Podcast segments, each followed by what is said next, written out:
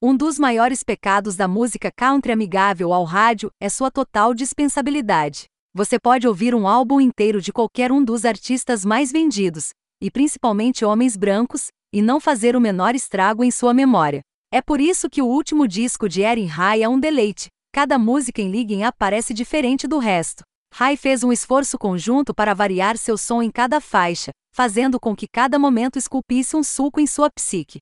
Esse objetivo é alcançado desde a primeira faixa, Candy and Curry, com os vocais lânguidos de Rai complementados com cordas, teclas e uma bateria eletrônica analógica, enquanto ela canta a solidão induzida pela pandemia. E não totalmente indesejada, e estou fazendo doce curry e um amigo no espelho. Essa sensação de alívio que pode vir do isolamento continua em Quente Sea Stars, uma música de pedal estilo e banjo que encontra o cantor, junto com o convidado Kevin Morby, ansiando por silêncio mil outras vozes, mas entre a murmuração encontrei, não consegui ouvir o meu. Os arranjos e escolhas musicais em Liga Up são variados e muitas vezes profundos, mas nunca ameaçam sobrecarregar as músicas. O órgão saltitante e as linhas de Wurlitzer em True Love's Face complementam a busca cautelosamente otimista de Rai pelo amor. Espero reconhecer os sinais. Espero conhecer minhas falas.